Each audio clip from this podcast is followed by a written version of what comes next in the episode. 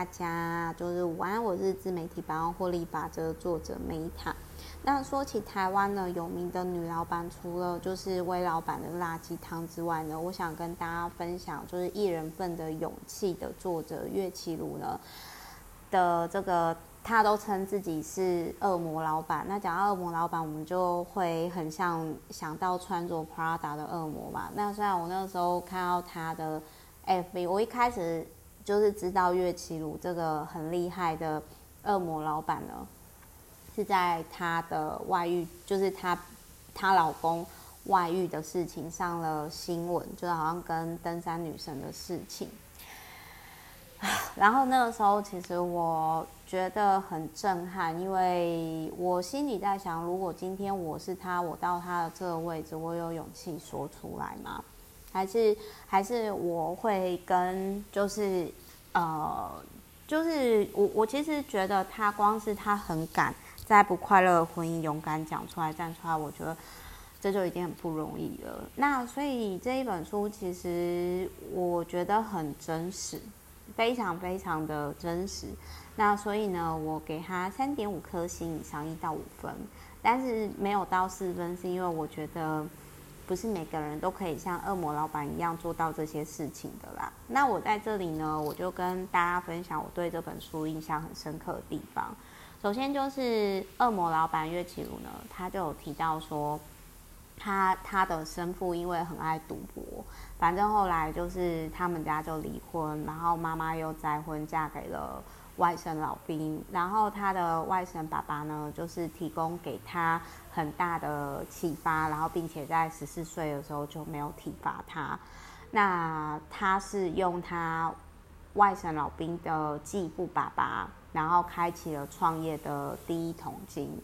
那他从一个，我觉得这一本书最重要概念是，他从认清楚他本来是工人的女儿，他很清楚知道说，他要透过自己很认真努力，甚至是努力两倍以上，跳脱劳动阶级世袭的部分，他很清楚知道他要从蓝领跳到白领，甚至是以上，他要多努力。那我我会觉得，其实这本书当中，或许因为他当时是婚婚变呐，然后我其实会感觉到，就是说，我真的很很佩服他的勇气，因为他书里面他有讲一件事情，就是可能因为他的原生家庭的背景的关系。所以他其实就是他有他有讲过一件事情，就是说他是到很很后来的时候，那可能就是他周到朋友还是什么，就是心理咨商师，就是有跟他讲说，我这段真的很有共鸣，可能因为我我也是这样，就是说虽然我的能力没有像恶魔老板那么好，但是我要讲的是，很多女生可能都很容易会被亲热。然后不自觉，所以其实我看到是，就是他拼命的去完成每个阶段最好的角色，比如说好老板、好妈妈，然后就是他想要让大家开心，就是比如说他有提到说，就是他希望大家开心就好。这个我相信就很像说，以前我帮忙家里就是长照佛事主持阿嬷的时候，我也是出自于这样会在意。就是会想要，就是把别人放在自己前面，所以我真的其实是在这一本书当中，就是看到他很老实的去分享，然后并且就是重新归零。那他也有提到说，他在跑步当中呢，就是开始就是去上线新的平台，然后跑步获得灵感。然后他也有讲过说，他对于职场上有些就是是。天生的练武奇才，却对江湖没有兴趣，这样的人才，他觉得很可惜。以及他有提到说，职场最难缠是人性的黑暗面。然后，包含他有讲到几个点，我觉得都很重要。只是可惜，因为书里面比较多是都是讲他的故事，所以，但是我可以感受到，就是比如，我觉得聪明的女生都会避开性别歧视很大的产业。比如说像岳绮如老板，他也有提到说，就是。就是呃，呃，他他的公关产业比较少男生会性骚扰，但是他也有提到说，女生特有的小圈圈文化会从学校延伸到职场，真的就是，嗯，我觉得他讲得很好，就是通常带头者就是那种具有优势、有钱、长得漂亮、工作好，那心术不正的小团体就会，反正你就想象《黑暗荣耀》里面的那个。那个霸凌别人的那个女魔头嘛，那她其实这里面也有提到她以前被霸凌的状态，然后还有就是，其实我就想象说，我以前也有遇到，但是我算是运气好，都有遇到现世报，然后后来跟我道歉的。然后还有就是，他也有提到说，就是女性面临的最黑暗面就是非性骚扰莫属，就是，然后我真的很认同，就是。他有提到说，当对方开始开黄腔，你就要注意了。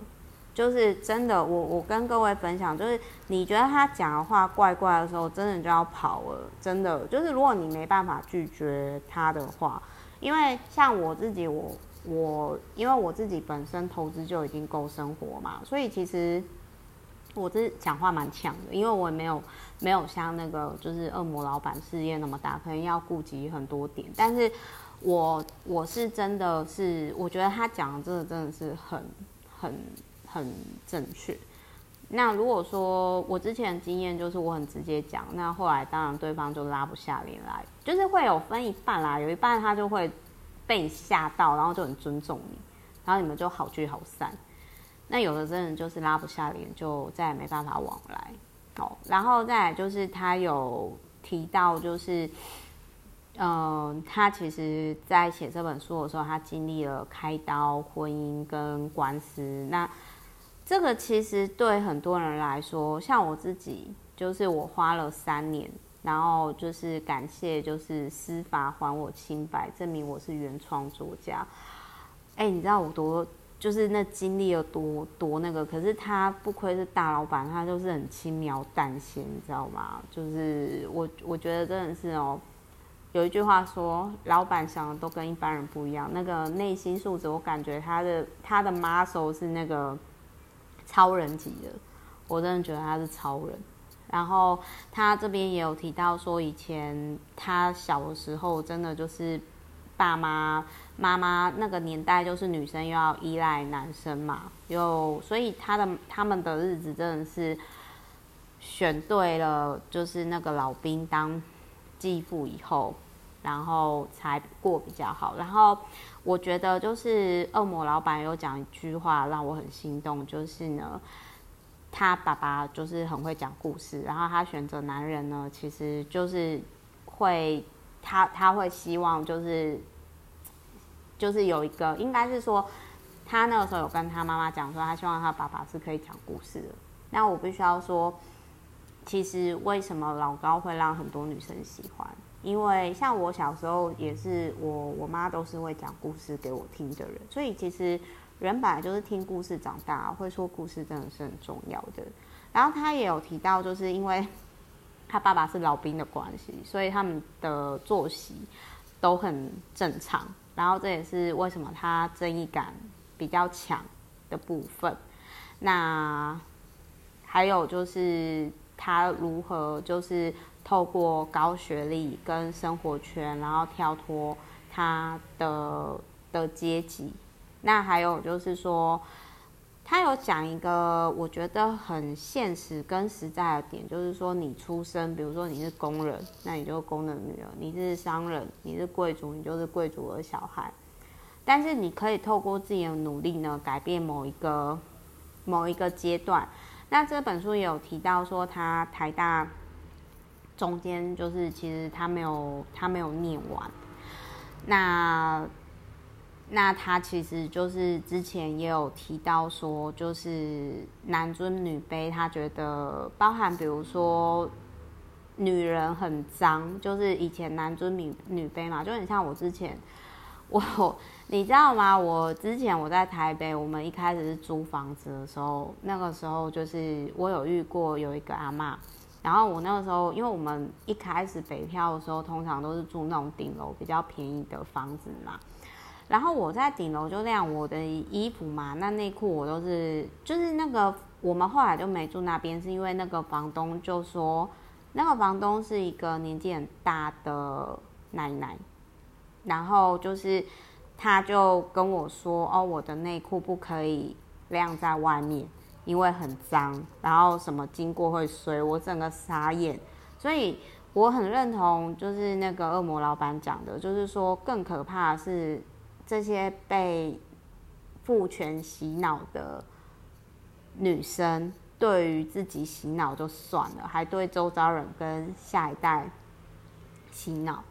那还有就是说，她她也并不觉得，就是女生独立是要打倒男人，而是和平共处这样子。那他有提到，我觉得他这边让我很有共鸣是，他有提到说，他爸爸从来没有跟他讲说，长大要找好男人嫁，是说要好好养活自己。那我就觉得说，我爸，其实我很谢谢他啦，因为我在看到这本书的时候，我就觉得说，我爸实在太好了。就是我爸其实之前就跟我讲说，他。如果我如果我念到博士的话，他可以养我一辈子，但是只是我我并不想要当爸宝。然后我爸甚至跟我说，他其实不结婚也没有关，但他他就说我不结婚没有关系，因为他就说可以找到超越他的好男人实在不多。然后虽然那时候很很想翻白眼啦，但是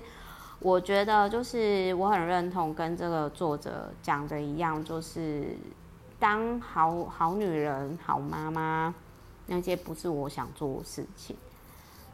虽然就是虽然就是小孩真的很可爱，但是我知道我要牺牲多少这样子。然后他这里面就是会有提到说，就是嗯，我最后再重新讲一下，就是说，如果你要跳脱劳动实习的话，那你要慎选领域。然后再还有就是说，呃，最可怕的是被父权洗脑，然后还一直就是迫害，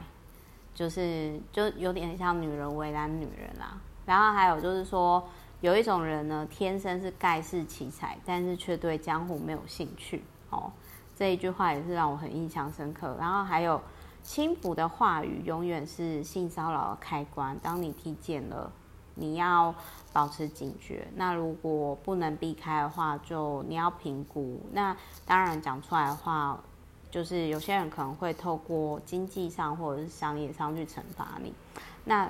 有钱就说话大声。那如果没钱的话，你就要思考说你要不要离开这个领域。那因为我是不喜欢花钱还委屈恶心自己，我都会直接拒绝往来。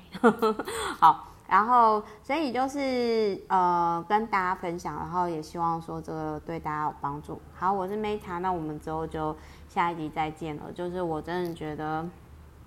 这个作者岳绮如呢，真的是一个我很佩服的女生，